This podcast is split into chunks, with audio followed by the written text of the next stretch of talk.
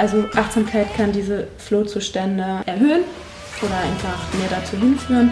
Und wir haben auch, und ist auch für alle, die im Teamsport unterwegs sind, das hat natürlich in über Emotionsregulierung gesprochen. Es hat halt eben auch Einfluss darauf, das Miteinander im Team. Herzlich willkommen zum Mental Performance Podcast, deinem Podcast für Mindset und Mentaltraining. Mein Name ist Patrick Thiele und als Mentaltrainer helfe ich Profisportlern dabei, die bestmöglichen Ergebnisse zu erzielen, ohne dabei an ihren mentalen Blockaden zu scheitern. Getreu dem Motto Making the Best Even Better bekommst du hier im Podcast jede Woche mentale Erfolgsstrategien für deine Top-Performance. Let's go! Welcome back hier im Mental Performance Podcast. Heute mit Hanna Tempelhagen. Schön, dass du dabei bist, Hanna.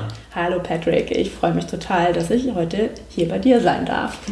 Ja, mega cool. Gleich aus mehrfacher Hinsicht. Einerseits ähm, ist es, glaube ich, das allererste Offline-Interview, das ich mal wieder mache hier ähm, seit Corona und seit ähm, diversen Monaten, dass ich mich mal wirklich wieder live mit jemandem treffen kann. Mega, mega cool. Zweitens haben wir, glaube ich, schon irgendwie acht Stunden Workshop gefühlt hinter uns heute hier äh, und haben über ganz, ganz viele spannende äh, Sachen gesprochen. Also ähm, stay tuned. Und drittens freue ich mich natürlich extrem auf einfach unser Interview und deinen Input. Ich könnte jetzt hier reingehen und irgendwie mal so direkt alles vorlesen, was ich auf der Website über dich gefunden habe. Dann wäre ich schon mal fünf Minuten lang beschäftigt, all deine Qualifikation und Weiterbildung und super spannenden äh, Fortbildungen hier jedem Preis zu geben, aber ich mag es eher, das von dir selbst so ein bisschen zu hören. Also nimm uns gerne mal ein bisschen mit so in deine Story. Einerseits natürlich, was machst du heute, aber auch, wie bist du eigentlich zu dem gekommen, was du heute machst? Ja, ähm, da wieder das M. Dabei habe ich mir doch so vorgenommen. Nein, also ich bin heute äh, als MBSR-Trainerin unterwegs. Ähm, ich sage gleich was dazu betreue sowohl, ja, begleite sowohl Menschen äh, in Unternehmen, in, also als Führungskräfte, als auch Sportler, dabei tatsächlich ihre einerseits mit Stress umzugehen, anders mit Stress umzugehen, sich ähm, ja, besser entspannen zu können und andererseits eben, wenn es darauf ankommt, die Performance abzurufen. Und das mache ich aus großer Leidenschaft. Wie bin ich zu dem gekommen? Zu dem bin ich gekommen, also ursprünglich habe ich mal BWL studiert. also ein ganz, ganz anderer Weg. Und äh, habe damals, ist ja schon einige Jahre her, selber gemerkt, was es bedeutet, in stressigen Situationen wirklich ähm, ja, damit zu sein und äh, bin da auch an meine Grenzen gekommen, was das angeht würde auch sagen, dass ich tatsächlich da deutlich über meine Grenzen gegangen bin. Ähm, bin aber noch immer vor, ich sag mal so, ähm, auf der ja, auf der Messerschneide sozusagen davon gekommen, weil ich rechtzeitig eine, eine Abwägung gemacht habe, gemerkt habe, dass mir bestimmte Sachen einfach nicht gut tun. Und dazu ist es nicht unbedingt, dass das das allein das Arbeitsumfeld oder die Situation war, sondern ich habe gemerkt, dass mich verschiedene Situationen immer wieder begleiten. Das heißt, ich habe festgestellt im Laufe verschiedenen meines Lebens und dann halt immer auch im Arbeitsleben, dass ich in bestimmte Situationen immer wieder reinkomme und diese Situationen mir immer wieder zu einer ja, ich sag mal wirklich zu einer Stressreaktion führten. Und äh, ich habe irgendwann festgestellt, okay, das kann nicht immer nur mit den anderen Menschen drumherum zu tun haben, sondern es hat was mit mir zu tun. Und das wollte ich ändern. Und äh, das war sozusagen einerseits mein Einstieg dahin. Ähm, ich habe dann damals selber einen, mit einem Coach gearbeitet, der dann irgendwie mir mal gesagt hat, Hanna, schau dir mal so dynamische Meditationen an und Bewegungsmeditation, das könnte etwas sein. Und dann habe ich mich damit beschäftigt und äh, habe dann über mehrere Jahre hinweg letztendlich ähm, mich mit aktiven Meditationen beschäftigt, die sehr körperintensiv sind. Ähm, ich sag mal, um das kurz zu beschreiben, über eine hm, über, ich sag mal, über eine sehr körperliche Aktivierung, erst über den Atem, dann über Also du innerhalb von zehn Minuten pumpst du so viel Ox äh, Sauerstoff in den Körper hinein, dass du letztendlich so viel Energie auflädst, dass dann etwas aus dir raus, ich sag mal, aus einfach du auch rausgehen kannst. Und das, was ja. dann entsteht, kann unterschiedliche Art und Weise sein. Auf jeden Fall ist es eine 60-minütige Meditationsform, die sehr aktiv ist und äh, auch beschrieben wird von Chaos into Silence. Also vom Chaos zentrierst du irgendwann wieder die Energie und äh, bist letztendlich mit dem, was da ist, tatsächlich sehr präsent, weil du erstmal den Körper so aufgeladen hast, äh, dass gar nichts drumherum irgendwie da sein kann. Ich bin jetzt schon, wenn ich zu sehr ins Detail gehe, bitte hak mal ein. ich bin da immer so, wenn ich erstmal ins Reden komme, dann kann das sehr detailliert werden. Es war sozusagen mein erster Weg. Ja, ich habe vorher schon mal ein bisschen was mit ähm, autogenen Training während der Studienzeit gemacht. Aber das, an, das war so meine ersten sehr intensiven Begegnungen mit mir selbst und das habe ich über mehrere Jahre gemacht, habe das für mich selber als einen Transformationsweg gesehen ähm, und habe dann eine Ausbildung drin gemacht. Ich glaube, 400 Stunden sind das. Habe selber angefangen, Gruppen zu leiten. Ähm, und dann war so ein Zeitpunkt, also ich habe währenddessen immer noch äh, weiter dann wieder gearbeitet, weiter gearbeitet, auch als äh, im Digitalbereich. Ähm, und habe dann eine weitere Ausbildung äh, begonnen zur MBSR-Lehrerin. Das hatte ich vorhin schon erwähnt. Äh, MBSR steht für Mindfulness-Based Stress Reduction. Auf Deutsch achtsamkeitsbasierte Stressreduktion, ganz einfach übersetzt. Und der Weg dahin war, oder warum ich das gemacht habe, war, weil ich mehr diese Arbeit, ähm, ich sag mal so die Meditationsarbeit und die Arbeit, Verbindung von Körper und auch ja, Mentalem, Körper-Geist äh, verbinden wollte, auch im Arbeitskontext einerseits und dann nach etwas gesucht hat, habe, das eine wissenschaftliche Basis hat ja. einerseits. Und ähm, da bin ich eben auf MBSR gestoßen, äh, was schon Ende der 70er Jahre entwickelt wurde in Amerika und letztendlich äh, von John Kabat-Zinn und er auf eine bestimmte Art und Weise es geschafft hat, eben den ganzen, sag jetzt mal so Mindfulness-Boom tatsächlich auch so auszulösen und Achtsamkeit, englischer Begriff Mindfulness, in so eine, ähm, ja, überhaupt greifbar zu machen in einem nicht religiösen Kontext. Das war der Part. Ich habe das gleichzeitig auch oder irgendwann auch, ähm, ich bin passionierte Läuferin äh, schon seit meiner Jugend und ähm, habe das irgendwann dann, ja, ich sag mal so zum Abitur, äh, ja, mehr oder weniger den Wettkampfsport aufgegeben, bin aber immer noch gelaufen und ähm, während meiner, also gelaufen einfach wirklich auch zum Abschalten und habe dann vor allen Dingen in der Consulting-Zeit immer weniger Zeit dafür gefunden. Das hat sich dann mehr und mehr auch wieder verschoben. Und dann kam irgendwann eben halt, wo ich angefangen habe oder wo ich sehr tief in der Meditation auch mich damit beschäftigt habe und auch die dynamische Meditation, also über die Körperaktivierung in der Meditation, kam eben halt auch so diese Verbindung ähm, zum Laufen und ich habe eben angefangen selber nochmal wirklich bewusst zu experimentieren, bestimmte Übungen oder bestimmte, ja ich sage jetzt ganz ja, Übungen ins Laufen zu integrieren. Also Mentalübungen oder ich sag mal meditative Elemente in das Laufen einzubringen. Und daraus habe ich dann äh, ja, ein Konzept, ich sag mal so, es gab es auch schon in Amerika, auch schon vorher den Begriff, ist ja nichts Neues in der Hinsicht, aber vielleicht doch neu heute, das Mindful Running entwickelt, eben die Kombination aus Laufen und Achtsamkeit. Einerseits zur Stressreduktion ähm, und auch eine Möglichkeit eben körperliche, also eine, eine Methode, um körperliche und geistige Fitness eben zu trainieren und andererseits eben auch im Bereich des Mentalsports, wenn man, äh, Mentaltrainings im Sportbereich auch äh, ganz gezielt, um mit äh, Sportlern zu arbeiten, äh, um Mindfulness letztendlich im Sport ja, als eine, eine Mentalform oder Mentaltrainingsform einzusetzen. Und das mache ich eben halt heute. Also ich arbeite, um es noch auf den Punkt zu bringen, nach so einer Riesenschleife, ähm, arbeite ich wirklich ähm, einerseits mit Führungskräften, ähm, ums Thema also Performance, aber eben auf einer nachhaltigen Art und Weise, auf einer nachhaltigen äh, Form. Also wie kann ich meine Leistung nachhaltig wirklich erhalten, so dass ich mit mir selber wirklich auch eine körperliche,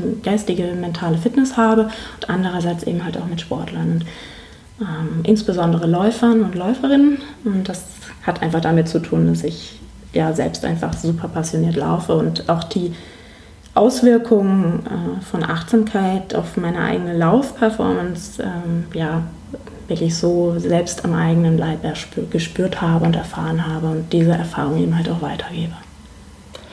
Super spannend. Da waren jetzt, glaube ich, schon allein äh, nochmal 50 so Details drin, auf die wir noch näher eingehen können. Was ich ganz spannend finde, ist, dass du ja, wenn ich das richtig verstanden habe, so für dich diesen Transfer dieser ganzen Achtsamkeitstechniken vom beruflichen Kontext in den sportlichen Kontext gar nicht unbedingt gemacht hast, weil du das quasi als Input von außen schon so bekommen hast, dass man das im sportlichen Bereich auch einsetzen kann, sondern für dich einfach so die Idee hattest, hey, das könnte mir vielleicht auch auf der sportlichen Ebene helfen, weil das ja für mich auch eine Art Performance ist, so wie ich es halt im Beruf auch äh, umsetzen will. Ja, definitiv. Also das ist, ähm, also es ist nicht so, dass mir jemand gesagt hat, hey, du musst mal Mentaltraining machen oder du musst dich mal damit auseinandersetzen, das könnte dir helfen, sondern es ist eben, dass ich gemerkt habe, wenn ich das ganz spezifisch einsetze, beziehungsweise durch meine, vielleicht auch, das ist sicherlich auch spannend zu einfach auch nochmal zu hören, ähm, durch die Ausbildung nicht. Das ist ja immer auch ein Weg. Das ist ja nicht, also letztendlich ist es, ich mache eine Ausbildung, aber das ist gleichzeitig eben gerade in diesem Bereich eine persönliche Entwicklung, die da vor, also entsteht ja. oder vor sich geht. Und das waren eben halt auch zweieinhalb Jahre. Also das ist wirklich, also wenn ich das Ganze mal so zusammennehme, die MBSR-Ausbildung so sind regulär ungefähr eineinhalb Jahre in Deutschland. Ähm, je nachdem von welchem Institut, aber so eineinhalb Jahre. Und dann hast du nochmal je nachdem Vorbedingungen, also roundabout zwei, zwei Jahre. Und in dieser Zeit habe ich eben wirklich sehr intensiv äh, ähm, die, ja, ich sag mal so, ich habe heute auch eine sehr, eine sehr intensive Praxis, äh, Meditationspraxis, aber das war dann halt schon nochmal sehr konzentriert und sehr spezifisch und das hat sich wirklich ausgewirkt auf meine Laufperformance in der Zeit. Ähm, ich habe 2017 meinen zweiten Marathon bin ich gelaufen äh, innerhalb, das war Frankfurt, innerhalb ähm, des Speed Project, äh, ja, des Speed Quad. Ähm, das war ein Projekt von einer großen Sportmarke, äh, wo es darum ging, ähm, Läufer, eben Läuferinnen ähm, unter eine bestimmte Zeit, vor allem die Drei-Stunden-Marke, zu trainieren. Und das hat sich da wirklich einfach auch ähm, ganz deutlich gezeigt. Also ich habe am Anfang mir selber viele Dinge nicht zugetraut. Ähm, ich habe statt, ähm, also ich habe innerlich äh, mir das auch nicht vorstellen können, ja, tatsächlich ähm, so unter drei Stunden zu laufen, obwohl ich mich auf dieses Projekt beworben habe und dachte, naja, also mit einer 3,28, boah, das ist eine halbe Stunde weniger. Ja. das ist schon krass, aber es war so der, so. Und dann kam mehr und mehr, dass ich mit, äh, mich mit diesem, also es, es, war eine Verbindung aus körperlicher, also ich habe gesehen, dass irgendwie auch die Leistungen sich verändert haben und dann eben halt auch ich mehr und mehr mir dieses Ziel auch vorgestellt habe. Ich habe mit verschiedenen Elementen gearbeitet, die sind jetzt nicht unbedingt Mindfulness, also es wird ja sehr viel unter den Begriff Mindfulness geworfen, so, ähm, oder was heißt geworfen, aber die Klammer wird irgendwie größer gemacht. Also ich sag mal so, ich habe mit Visualisierung gearbeitet, ich habe mit Visualisierung, mit ähm, ähm, tatsächlich auch Vorstellungen, mir das vorgestellt, wie das sein wird, wie ich mich fühlen werde, verbunden mit einzelnen Erlebnissen, die ich schon hatte beim Laufen. Und das ist jetzt ich habe mir die Zielzeit auf den Spiegel geschrieben, also Konfrontation bzw. tägliches Sehen und habe dann auch, ähm, das, ist, das ist dann schon auch, ähm, ich sag mal, die Früchte der Mindfulness-Praxis zu ernten, ähm, dieses regelmäßige, tägliche meditieren in Form von Sitzmeditation, in Form von, also Sitzmeditation mit Atembeobachtung, äh, wo natürlich die Konzentration, ich nenne es jetzt wirklich, also der Fokus sehr eng geht auf den Atem, der sich dann aber auch öffnen kann, indem du nicht nur den Atem, sondern irgendwann auch Körperteile oder den ganzen Körper oder eben ähm, darüber hinaus, also äh, sozusagen dich beobachtest, wie du da sitzt, ja. äh, so in diese Perspektive zu gehen, wo eben Fokus weit ist im Vergleich zu Fokus eng. Und du trainierst dadurch, um mal ganz platt zu sagen, Fokus, äh, Konzentration, nämlich immer zu merken, wenn die Aufmerksamkeit von einem Objekt, ob, der jetzt eng, ob das jetzt eng oder weit ist, äh, wandert, trainierst du letztendlich einen Muskel im Gehirn. Konzentrationsförderung einer, ja, einerseits und das ist natürlich auch hilfreich, ähm, wenn es darum geht, wirklich, wirklich präsent zu sein im, im, im Training. Also nicht nur im Wettkampf, sondern auch im Training. Ja. So. Ähm, und davon habe ich profitiert. Im, Im, Wettkampf an sich war es, also das war ein Punkt. Der andere Punkt ist sicherlich, und den darf man, den ähm, möchte ich auch da nochmal ansprechen, ist das Thema Akzeptanz.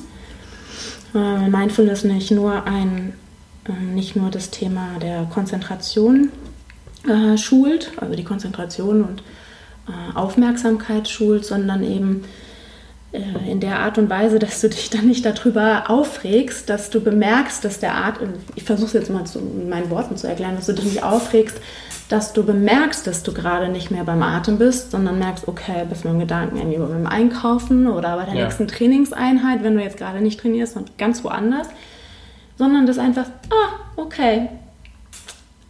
So, ich sage wirklich auch eine, eine gelassene, vielleicht sogar humorvolle Art dir selbst gegenüber und sagst, ja, okay, ich komme wieder zum Atem zurück oder ich richte die Aufmerksamkeit wieder zum Atem, wie ein Erinnern.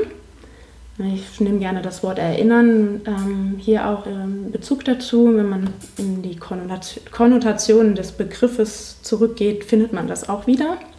Mhm also wie ein Erinnern und damit eben auch eine Akzeptanz dessen, dass es bestimmte Dinge einfach so sind, wie sie sind und du sie nicht ändern kannst. Und wenn ich das jetzt in einen Wettkampf zum Beispiel übertrage oder in ein Training übertrage, ja, dann kann es da sein, dass es an dem Tag windig ist und du hast irgendwie dich mehrere Monate auf diesen Tag vorbereitet und du kannst jetzt die ganze Zeit dich darüber aufregen, dass da dir Wind entgegenbläst oder du kannst einfach sagen, hallo Wind, schön, dass du da bist ähm, und ja, es hört sich vielleicht plakativ oder irgendwie verrückt an, aber so war's. Ja. Weil die Energie, die du dann da reingibst, geht halt Energie in den Widerstand. Und ähm, sozusagen mit bestimmten Situationen ähm, anders umzugehen. Ähm, die ja, zu akzeptieren, das heißt nicht, dass ich alles, was so ist, akzeptieren muss. Das wird so häufig auch äh, als ein Vorwurf, äh, ja, also ich muss doch nicht alles akzeptieren, gesetzt. So, und jetzt bin ich wieder in eine ähm, Riesenschleife gerutscht. Ja. ja. Mega cool. Ähm, Gerade dieses Akzeptanzthema, was du natürlich angesprochen hast, spielt in so vielen Bereichen eine extrem große Rolle. Sei es jetzt nur in diesem vielleicht kleineren Meditationsraum, wo wir dann wirklich einfach so in diese Akzeptanz gehen und erstmal sagen, hey, es ist auch mal okay, wenn ich eben abdrifte mit meinen Gedanken und es geht einfach nur darum, so diesen Prozess mitzunehmen und einfach mich immer mehr darauf zu schulen, das auch wahrzunehmen und dann halt die Zeit immer mehr zu verlängern, wo ich wirklich fokussiert auf einen Punkt bin oder auf das, was gerade für mich halt wichtig ist.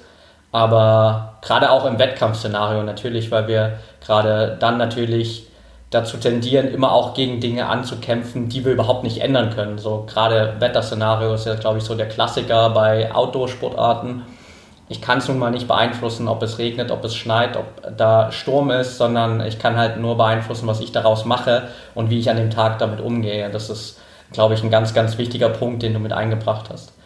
Jetzt hast du schon natürlich ganz oft dieses äh, Wort Mindfulness, Achtsamkeit benutzt. Wenn du es runterbrechen müsstest für dich, was ist mit all dem, was du jetzt in den letzten Jahren für dich gelernt hast, was ist Achtsamkeit für dich heute?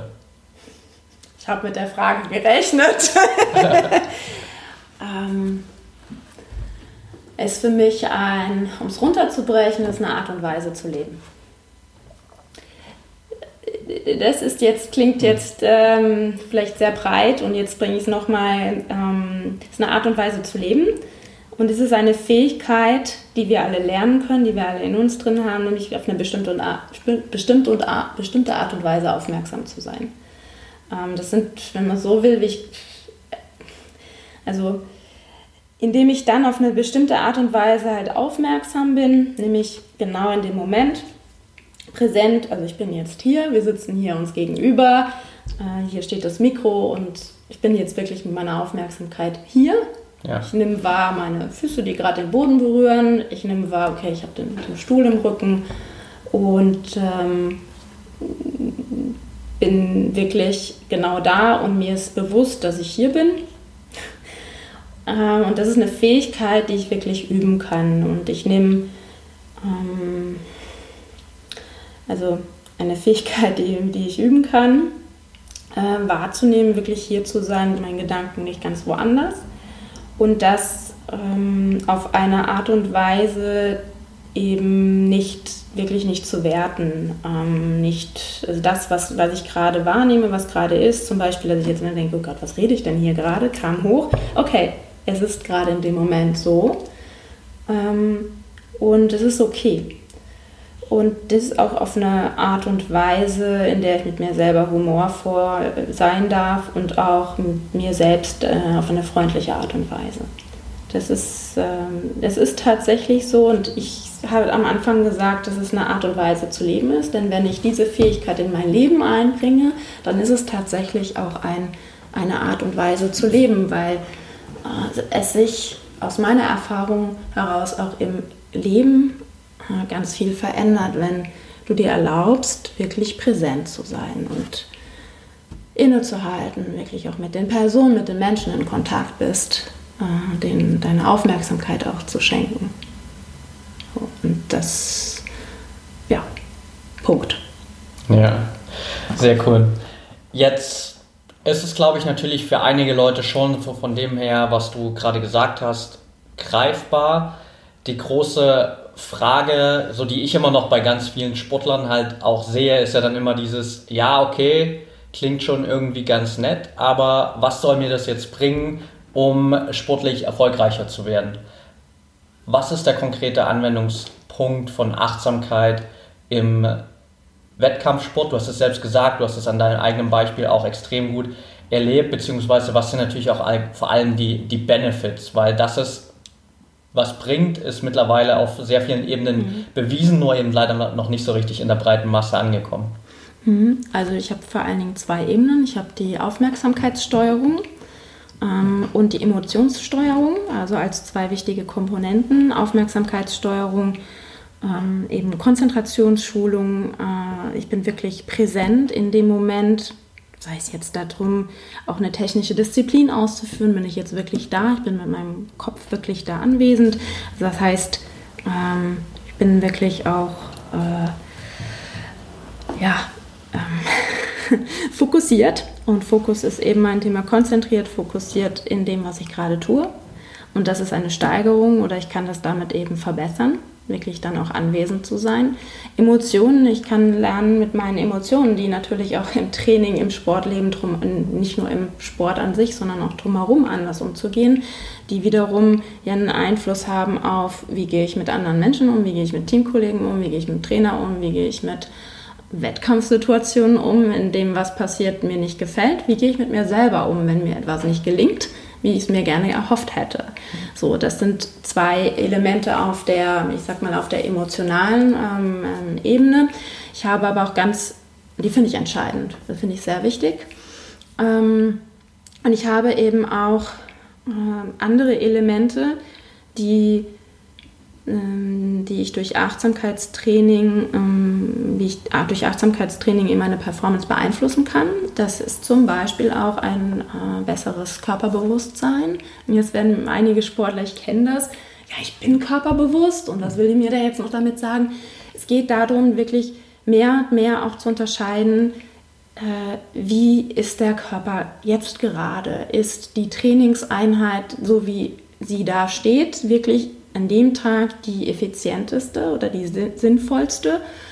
Oder, Und das geht vor allen Dingen, wenn ich nicht wirklich Profi, Profi, Profi bin, sondern eben noch einen Beruf nebendran habe, hatte ich einen so anstrengenden Arbeitstag, einen stressigen Tag, dass ich mir am Abend noch unbedingt die 300-prozentige Einheit, welcher Form auch immer, reinhauen muss? Oder ist es so vielleicht performance steigender, wenn ich da nicht die 300 Prozent ja. gehe, sondern eben da ähm, auf ein anderes Gefühl für meinen Körper entwickle und ähm, das ist eben etwas, was ich zum Beispiel vor allem oder zum Beispiel durch die Übungen wie den Bodyscan oder ich sage auch ganz gerne Körperspürübungen äh, verbessern kann. Das ist eine es ist auch eine Meditationsform, in dem ich durch den, ähm, durch den Körper meine Aufmerksamkeit durch einzelne Körperteile leite und ähm, wahrnehme, wie sich eben, ja, ich sag mal, wie fühlen sich Füße an, wie fühlen sich Oberschenkel oder wie fühlen sich Waden an.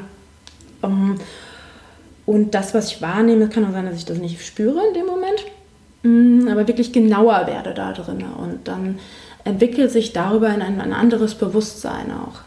Das ist eben auch eine, ähm, ein Benefit von der Achtsamkeitspraxis, eben besseres Körperbewusstsein, auch durch die äh, Yoga-Übungen, die dann auch in Verbindung mit Atem erfolgen. Ich kann darüber aber auch, weil ich mir bewusster werde, eben halt auch Verletzungen, äh, das ist eine Verletzungsprophylaxe. Äh, eben, was ich beschrieben habe, diese Momente, die sehr feinfühlig, also man braucht schon wirklich ein sehr, sehr gutes Körpergespür, um das den, das zu, zu unterscheiden. Ne? Ist es jetzt ja. innerer Schweinehund? Ist es äh, jetzt wirklich auch eine Erschöpfung? Mache ich eine Pause? Oder wann kommt sozusagen äh, die nächste äh, intensive Einheit, um eine Progression, ähm, eine Leistungssteigerung zu erzielen und wann nicht? Und das kann ich eben auch dadurch ähm, verbessern oder ja, einen inneren Bezug zu mir herstellen. Äh, ein wesentlicher Bestandteil oder ein wesentlicher Vorteil von der Achtsamkeitspraxis, die auch für Sportler gilt, ist eben halt auch der stressreduzierende Anteil. Und Stress haben wir ähm, in unterschiedlichen, gut, unterschiedlichen Formen, ja. auch wenn es Emotionsthemen, aber ich habe von Emotionen auch angesprochen. Ähm, aber sowohl im professionellen Umfeld als auch im familiären Umfeld, wo immer wieder auch Konflikte entstehen können. Und wie gehe ich mit diesen um, weil diese Konflikte hindern mich letztendlich, wenn ich sie mit mir mittrage, beim Training wirklich anwesend zu sein, wirklich da auch meine Leistung abrufen zu können und meistens ist es nicht meistens, es ist ja der Weg, den ich letztendlich zu der Peak Performance, zu dem Tag X begleitet. Und das ist nicht nur der Tag X, sondern das ist die ganze, der ganze Weg. Ja.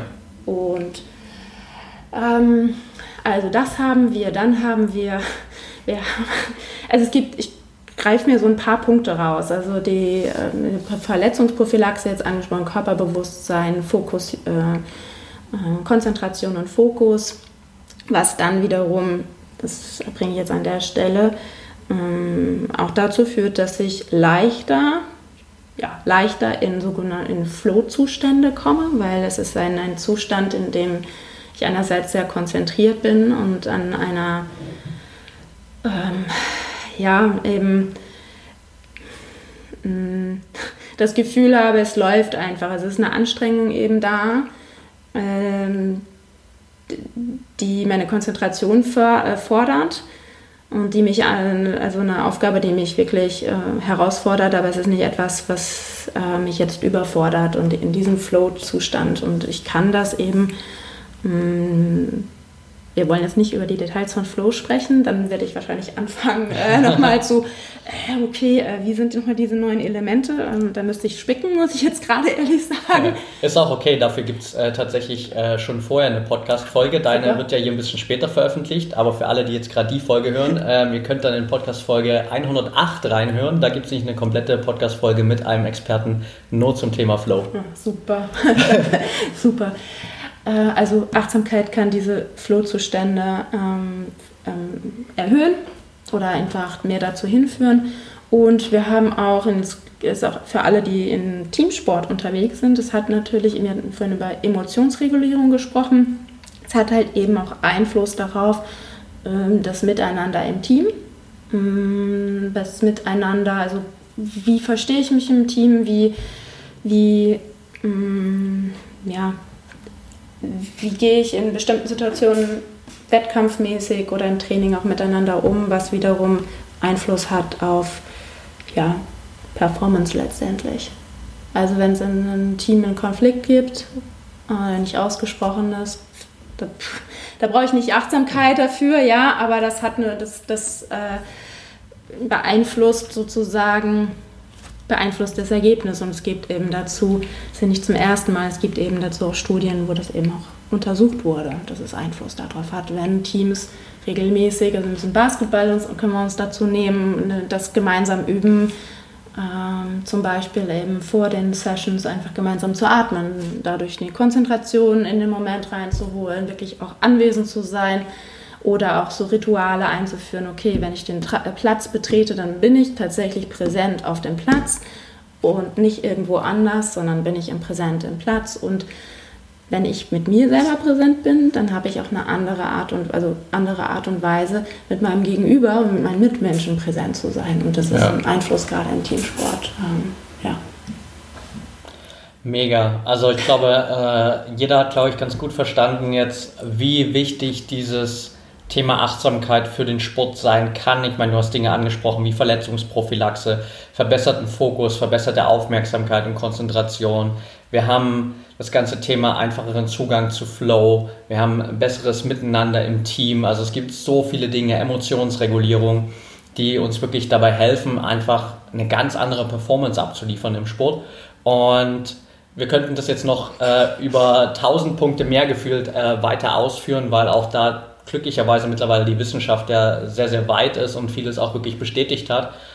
Der spannendere Teil, vor allem glaube ich für die Zuhörer gerade, ist dann natürlich der Part, wie kann ich das Ganze wirklich umsetzen. So, ich bin jetzt vielleicht jemand, der ähm, wirklich, so wie du es beschrieben hast, vielleicht noch einen Job nebenbei hat. Ich sehe Sport als wirklich einen sehr großen Teil meines Lebens. Ich habe da sehr ambitionierte Ziele und merke aber, dass ich trotzdem immer wieder an mir scheitere und glaube, dass es ein Schlüssel sein könnte, dieses Thema Achtsamkeit jetzt mehr in mein Training, in meinen Alltag zu integrieren. Was wären so deiner Meinung nach die ersten kleinen Schritte, die ich wirklich gehen kann, um mich da so ein bisschen ranzutasten an das Thema? Mhm.